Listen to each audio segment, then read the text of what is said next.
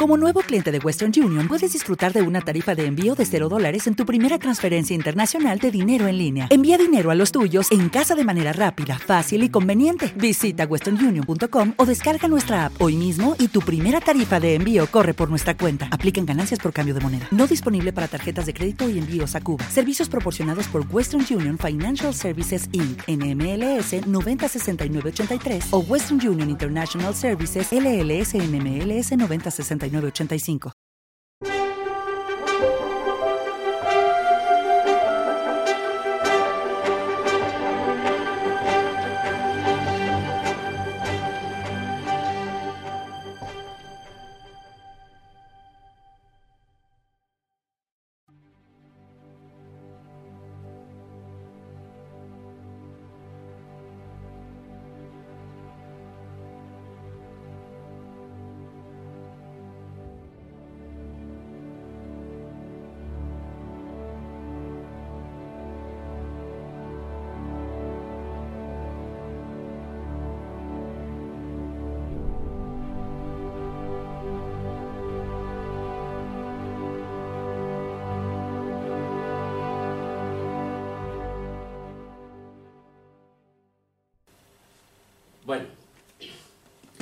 Pues de nuevo aquí esta tarde de domingo.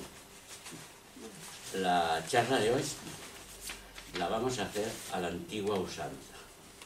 Es decir, no hay presentación en PowerPoint, así que si tenemos que hacer alguna aclaración y algún dibujo, pues lo haremos en la pizarra. Y el, el tema es la noción de planos y vehículos no es tan complejo como las charlas que hemos dado hasta ahora, pero es muy interesante. Así que, sin más dilación, vamos a comenzar. Oculto, oculto dentro de este mundo que estamos acostumbrados, de este mundo visible y tangible, que percibimos a través de los órganos de los sentidos, existen otros mundos de naturaleza más sutil, que solo pueden percibirse por medio de ciertas facultades que existen en todo ser humano en estado latente. Aunque no seamos capaces de percibirlas, no hay que dudar de la existencia de estos otros mundos. Y en cada uno de nosotros existe la posibilidad de desarrollar estas facultades y entrar en contacto con mundos más sutiles, con mundos manifestados más sutiles. Prácticamente todas las religiones proclaman la existencia de tales mundos, los cielos y los infiernos, a los que se supone que las almas de los humanos habrán de pasar después de la muerte física. Son tan solo versiones popularizadas de estos mundos sutiles, que no hay que tener miedo.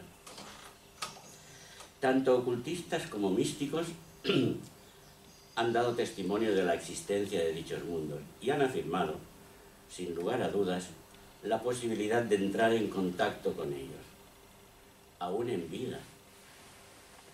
Pero todo esto, tal como se explica en la literatura religiosa y en la mística, está rodeado de misterio, de vaguedad y de incertidumbre, dando lugar a muchas, muchas dudas que solo se sostienen por una fe ciega. Y nosotros no tenemos fe ciega. Hay que indagar, estudiar, experimentar, y entonces ya veremos si lo aceptamos. Pero fe ciega no existe en ocultismo. En cambio, el ocultismo ha proporcionado al mundo un conocimiento que sostiene sobre una base firme la existencia de esos mundos más sutiles. Estos conocimientos han sido ampliados y definidos por algunos trabajadores teosóficos que mediante el desarrollo de las facultades necesarias han investigado la fenomología de estos mundos sutiles y han verificado personalmente estos conocimientos por experiencia directa, porque los han vivido. Bueno, pues utilizamos la palabra plano de forma cotidiana. Y la cuestión es, ¿qué es un plano? Porque la primera vez que lo oyes, oye, te imaginas, no sé, una, hoja de papel, un plano, una cosa plana. Y, pero esto no es así. Y entonces si reflexionas un poco, pues, oye, será, no sé, un espacio, un volumen. tampoco pensemos en formas geométricas. En esoterismo, un plano equivale a un mundo, a un nivel o esfera, un grado de dimensión sujeto a una acción de medida vibratoria. Un plano es el campo o extensión de algún estado de conciencia determinado que se está expresando allí. Lo vuelvo a repetir, porque es importante fijar la definición. Un plano equivale a un mundo, nivel o esfera, un grado de dimensión sujeto a una escala de medida vibratoria, un plano es el campo o extensión de algún estado de conciencia determinado. Bueno, pues partamos de esa, de esa definición. En teosofía entendemos que los planos del universo no son regiones, no son zonas, no son capas concéntricas superpuestas, sino más bien esferas, para tener alguna idea, si tenemos que comparar geométricamente y que nuestra mente entienda algo de lo que es un plano, pues podríamos utilizar el símil de esferas. Si no, en teosofía se entiende que son más bien esferas concéntricas, que se interpenetran mutuamente, sin estar separadas unas de otras, más que por la diferencia de su constitución. Es decir, que en un determinado punto del espacio puede haber varios planos en actividad. Esta es otra nota importante. Porque los planos los dividimos en, bueno, físico, astral, mental, etcétera, etcétera, etcétera, pero no es que estén separados, los dividimos así para, para su estudio y para entender algo, pero que todos están vibrando a la misma vez y quizá ocupen el mismo espacio y quizá ocupen el mismo punto, entendiendo el punto como dimensión cero, es decir, todas las posibles. El conocimiento de los planos sutiles del universo puede dividirse en dos grandes grupos. Bajo uno de ellos podemos ubicar a todos aquellos hechos y doctrinas de naturaleza general. Y en un segundo grupo podemos colocar a todo el conocimiento pormenorizado de los hechos que ocurren en cada plano. Es decir, por una parte tenemos las leyes y principios que lo rigen y por otro los fenómenos que se producen en ese plano. Esos son los dos grandes grupos. El conocimiento que se obtiene por observación y experiencia, generalmente con el auxilio de facultades psíquicas. No está al alcance de cualquier ser humano que no esté versado en el tema poder percibir esos planos o tener conciencia de esos planos. ¿Qué es tener conciencia de un plano? La conciencia de un plano es darse cuenta de lo que está ocurriendo allí. Las leyes generales que operan en los distintos planos, los principios que en ellos actúan, pues son más fáciles de captar, de formular y de tratar que la gran variedad de hechos pormenorizados de fenomenología que en ellos ocurren. Una vez que se ha descubierto un principio mediante métodos fiables y correctos, podemos apoyarnos en él para estudiar cualquier fenómeno concreto. Pero si utilizamos un método de estudio a la inversa e intentamos descubrir el principio que los rige mediante la observación de una gran cantidad de hechos pormenorizados, entonces, entonces corremos el riesgo de perdernos de cometer algún error ante la gran masa de observaciones que se precisan realizar.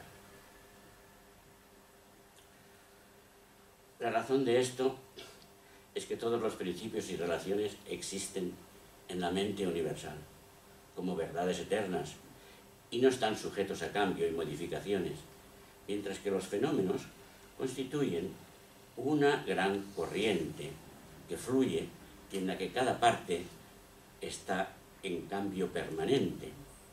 Si bien es cierto que todos los hechos, que todos los fenómenos tienen lugar de acuerdo con las leyes naturales inmutables y que nada escapa a la ley, las características particulares de cada uno de ellos varían y es difícil establecer conclusiones con certeza. Cada ley, cada principio, ley o principio, lo vamos a poner en un mismo nivel, puede expresarse en multitud de formas. Por eso al tratar de, con ellas, en la mayoría de los casos, estamos tratando con lo desconocido. Es decir, por ejemplo, mira, la ley de atracción es lo mismo que la ley de gravedad, dependiendo del plano en que actúe. En el plano físico es la gravedad, en el plano astral es la atracción, pero es la misma ley. En la mayoría de los casos estamos tratando con lo desconocido, con lo impredecible. Podemos estar seguros de que algunos hechos particulares, de algunos fenómenos concretos y de las conclusiones a que hemos llegado a través de ellos. Pero en cualquier momento algo puede modificarlas. Si recordamos la historia de la ciencia, observamos una constante aparición de nuevos hechos en el plano físico, porque la ciencia se circunscribe a este plano físico. la aparición de nuevos hechos que cambian totalmente las conclusiones generales a que se había llegado anteriormente. Así que al estudiar las leyes, los principios y los hechos de los planos más sutiles de la naturaleza, hemos de adoptar una posición abierta a los cambios, de mente abierta. Aunque nuestras ideas sean claras, definidas y firmes, nuestra actitud mental ha de ser flexible ante el estudio de toda la fenomenología que se dé en cada plano. El conocimiento de los planos de existencia más sutiles que el físico es muy difícil de comprender y mucho más difícil de comunicar mediante el solo empleo del cerebro físico. Los fenómenos, los hechos, que en cada uno de ellos se dan, se perciben, se comprenden mejor mediante el uso del vehículo. Un vehículo de conciencia, por ejemplo, es el cuerpo físico, otro vehículo es el cuerpo astral, otro vehículo es el cuerpo mental, etcétera, etcétera, etcétera. Se comprenden mejor mediante el uso del vehículo, que a cada uno de ellos le corresponde, puesto que ese vehículo está particularmente destinado y adecuado a este fin. En las charlas anteriores hemos visto que las dimensiones del espacio y las medidas del tiempo originan engaños en nuestra mente. Y todo ocurre en este plano físico con el que estamos tan familiarizados, en el que somos plenamente conscientes de nuestra existencia. Pues bien, para nuestro cerebro físico, que actúa en un mundo de tres dimensiones, le es muy difícil ni siquiera imaginar la existencia de nuevas dimensiones que actúen en los planos más sutiles. Ya en este mundo físico el cerebro solamente es capaz de percibir tres, con nuestra conciencia de informarnos de que hay tres dimensiones, largo, ancho y alto, pero es que en matemáticas, en este mundo físico, se han demostrado hasta 22 dimensiones sí que cuidado con lo que estamos hablando. Y en los otros planos de existencia, pues las que habrá, no lo sabemos. Yo no lo sé. Las dificultades aumentan cuando intentamos comprender las realidades, cuando intentamos comprender los estados de conciencia de los planos espirituales, tan alejados de la conciencia de nuestro cerebro físico. Para el místico, para el ocultista, que se ha elevado hasta esos planos superiores del ser y ha entrado en contacto con esas realidades de los planos espirituales, le es posible tomar conciencia de las limitaciones y de las ilusiones de los planos inferiores y de la relativa importancia del conocimiento de la fenomenología que en ellos se da. Ya no se da importancia al fenómeno. A la luz del conocimiento de los planos superiores, lo referente a los planos inferiores parece trivial, aunque en este instante la humanidad esté en la fase de desarrollo del intelecto y del conocimiento fenomenal pormenorizado de estos planos, por lo que ello se hace inevitable. Bueno, pues debemos tomar qué? Debemos tomar en su justa medida el desarrollo del conocimiento del plano físico.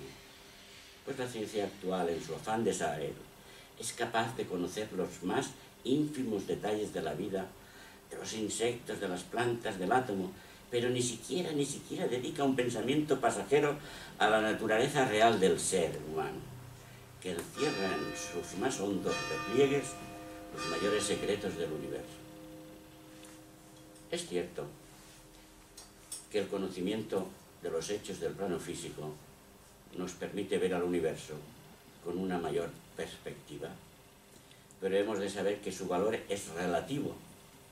Para el ser que se ha realizado, la naturaleza ilusoria e impermanente de la vida en estos planos inferiores no le es suficiente, puesto que desea conocer la realidad desde el mundo espiritual. Entonces, si no permanecemos alerta, podemos quedar atrapados en las ilusiones y perdernos en nuestra búsqueda de la verdad. Existe una gran cantidad de literatura que nos puede aportar conocimientos más o menos fiables con relación a la fenomenología del plano astral y mental inferior. Pero a nosotros, buscadores de la luz, lo que realmente nos interesa es una comprensión más profunda de los principios generales que actúan en ellos. Y para ello, la primera cuestión que hay que considerar es la relación que existe entre la conciencia, la mente y el vehículo, a través del cual actúan, pudiendo formularla bajo los siguientes puntos. Es decir, ¿quién es el que está viviendo aquí en este plano físico? ¿Quién se expresa en este plano físico? ¿El cuerpo físico o la conciencia que actúa en él? Quien se está expresando es la conciencia. Así que por un lado tenemos la conciencia que se va a expresar en la manifestación, en la manifestación. Pero por otro lado, la conciencia en sí no puede hacer nada si no hay un vehículo de consciente que le permita actuar aquí. Solo existe conciencia, existe vehículo. Y existe la mente, que es como si dijésemos el, el pegamento que engancha la conciencia con el vehículo. Pues bien, primero, conciencia, mente y materia son tres aspectos de qué? Pues de la realidad una. Cuando la conciencia integrada reacciona frente a la materia mediante un vehículo, el resultado es mente, que forma la base de toda experiencia en esta interacción. Y hemos de, tratar varios aspectos también aquí. En este primer punto hay varios aspectos. A ver, esto de mente, materia, conciencia, mente y materia, ¿cómo, ¿cómo se conjuga todo esto? Primero, como solo existe la realidad única, solo hay realidad última, en última instancia, todo lo demás es fenomenología que aparece y desaparece, pero la base de todo es una realidad una. Y como solo existe esto, y como no puede haber nada fuera de esta realidad una, el proceso de esta interacción está dentro de ella misma, dentro de la realidad misma y entre sus diferentes aspectos. Bien, el primer aspecto es ese. El segundo, la conciencia es el aspecto más elevado de esta realidad una y la materia el más bajo, mientras que la mente está entre ambas. Tercer, punto, tercer aspecto a considerar. La experiencia está relacionada con la mente. Es el resultado de la interacción de la conciencia y la materia, en el más amplio de los sentidos, en el más amplio de los términos. Otro aspecto. La experiencia que podemos vivir, el resultado de la interacción de la conciencia y la materia difiere de acuerdo con la naturaleza del vehículo o combinación particular de materia que sirve como instrumento de conciencia en un plano determinado. No sé si mm, esto es importante tenerlo presente. Al final, si no hay, si queréis hacer alguna pregunta sobre esto, pues, pues lo hacemos porque es muy importante esto de conciencia, mente y materia. Bueno, la experiencia, resultado de la interacción de la conciencia y la materia, difiere de acuerdo con la naturaleza del vehículo, como hemos dicho, o combinación particular de materia. Bueno, todo esto compone el primer bloque. Y el segundo bloque que hay que tener presente es, la mente actúa a través de un punto. A ver esto de que la mente actúa a través de un punto, ¿cómo se me explica? La mente actúa a través de un punto, siendo concéntricos todos los diferentes puntos correspondientes a los distintos niveles mentales, tanto de un individuo como de todos los demás individuos. Este centro común a todos los vehículos de todas las mónadas y el logos se llama Mahavindu o el gran punto. Como estuvimos hablando de él hace bastantes meses una afirmación como esta suscita de inmediato la cuestión de que nuestra experiencia de vida, tanto en el plano físico como en los más sutiles, por sí sola no demuestra que nuestras mentes actúen, desde un mismo punto. Entonces, ¿cómo podemos afirmar que nuestras mentes actúan desde un mismo centro? Si no es así. La respuesta es que cuando estamos actuando desde un determinado nivel mental, mediante un vehículo concreto, no somos conscientes del vehículo que nuestra mente está utilizando. A ver si lo explico bien. Tomemos un ejemplo del plano físico. El mundo mental creado por nuestros órganos de los sentidos actúa a través de nuestro cerebro y de nuestro sistema nervioso. Y la pregunta sería, ¿Somos conscientes de nuestro cerebro mientras actuamos en el plano físico? Está claro que no. Actuamos pero no somos conscientes. Observamos otro ejemplo. Sabemos que el panorama visible ante nuestra vida produce una minúscula imagen en la retina del ojo. Tanto el proceso de ver este panorama como la formación de su imagen mental tienen lugar como resultado del contacto de la mente con la imagen retiniana. La mente se proyecta a través de la imagen en la retina y como consecuencia vemos todo un mundo visual que es reproducción exacta de la imagen retiniana, aunque ya muy ampliada e invertida. Y la pregunta sería, ¿somos conscientes de este proceso? Pues por descontado que no, absolutamente no ocurre pero no prestamos la, más mínima atención. Lo, lo encontramos tan normal todo esto. Tengamos presente que la imagen que surge en nuestra mente es el resultado de la interacción entre la conciencia y el vehículo, y en este caso cuerpo físico. Pero la percepción del mundo mental que se verifica a través del vehículo como instrumento, no es consciente no se es consciente de dicho vehículo. Ahora bien, aunque no seamos conscientes de ello, no quiere decir que no se produzca la percepción a través del vehículo. Si nuestro cuerpo está completamente sano, difícilmente seremos conscientes de él. Vivimos y ya está.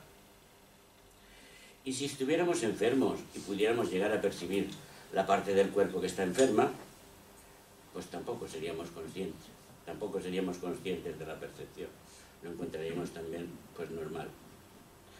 Y análogamente, si nuestra mente inferior, nuestro cuerpo mental inferior, está perfectamente sano, armónico, sin sobrecarga, distorsiones o tensiones, la conciencia actuará a través de él libremente, sin ser en absoluto consciente de la mente misma. Por el contrario, si nuestra mente fuera desarmónica y distorsionada, obstruiría la acción de la conciencia con la consecuente perturbación mental. Por otra parte, quien ha logrado purificar, tranquilizar, armonizar su mente, vive sin ser consciente de su mente inferior, aunque la conciencia esté actuando a través de ella.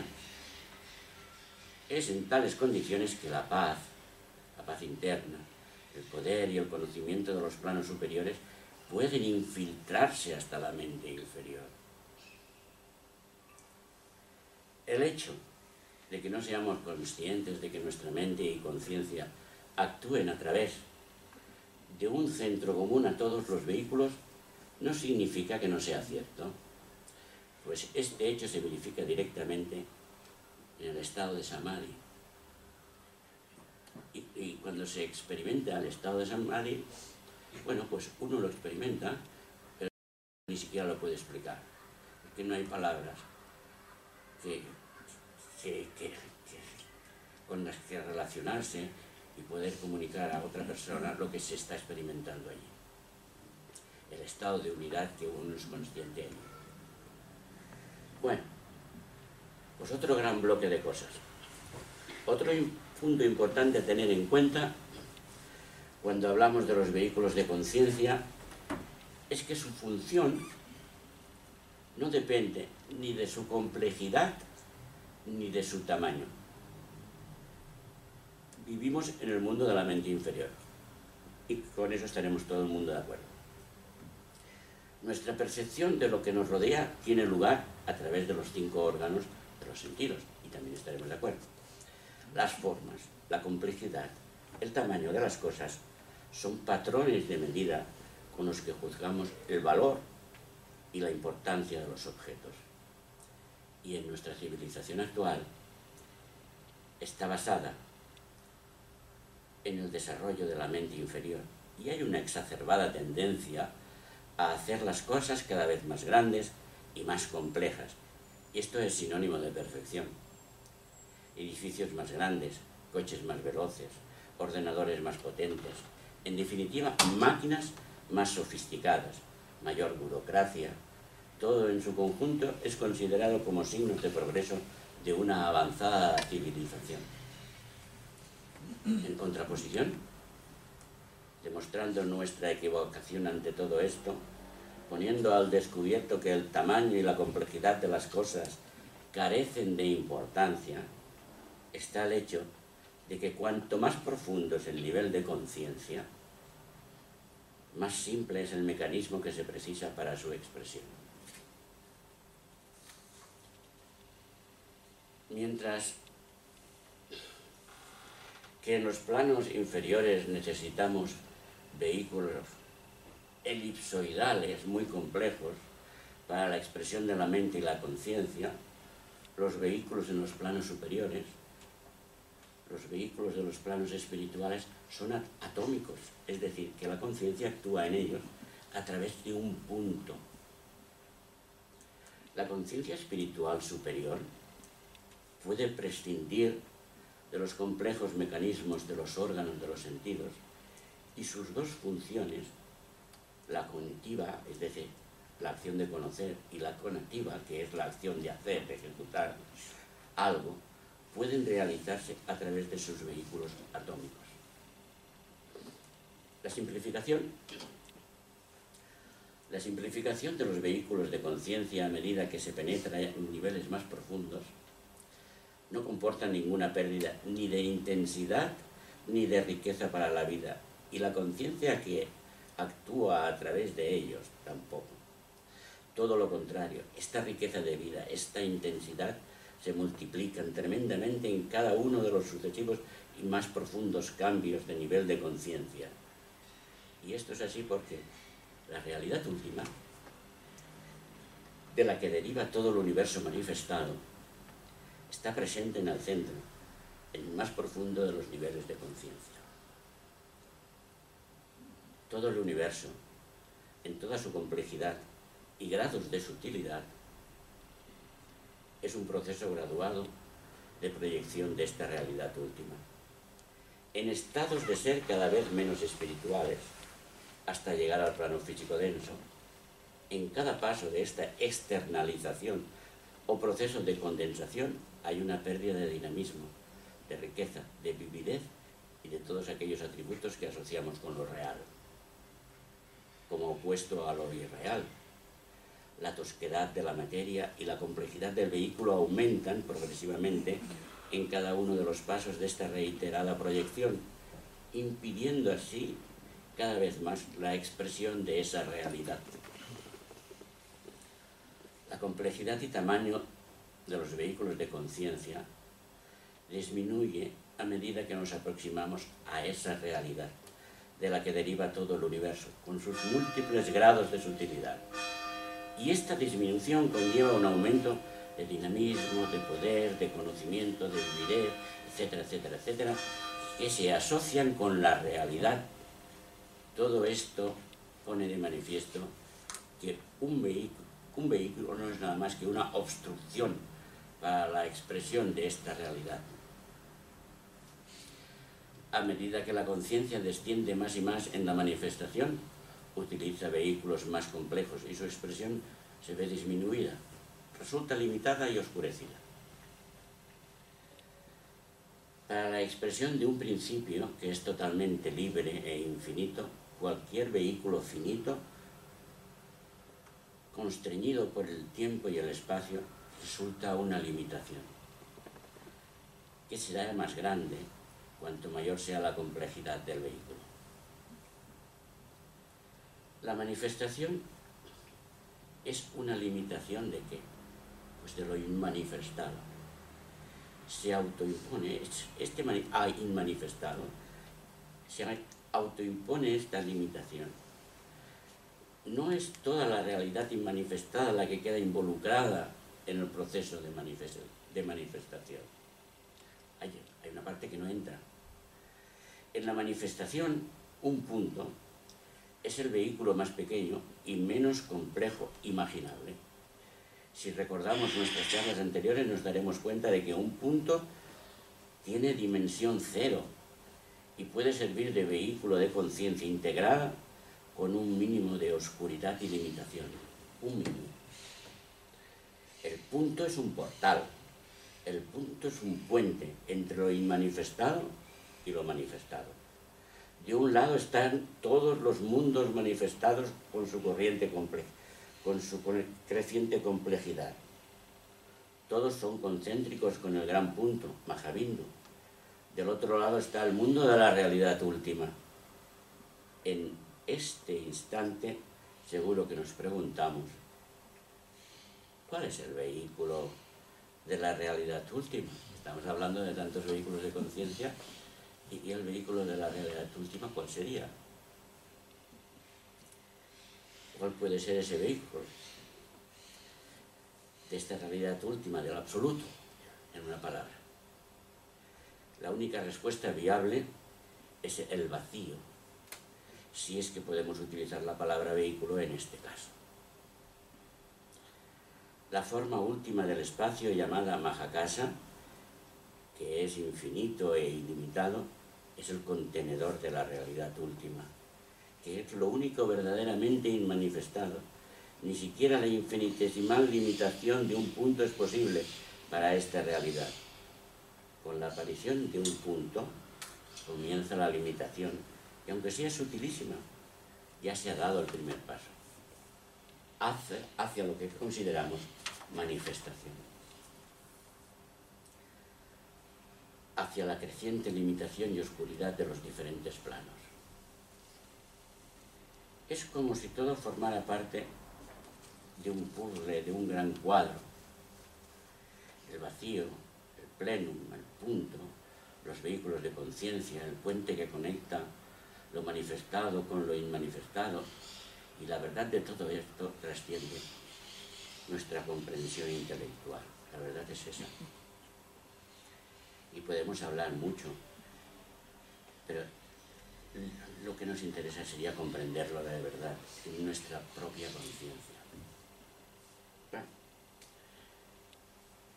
resumiendo,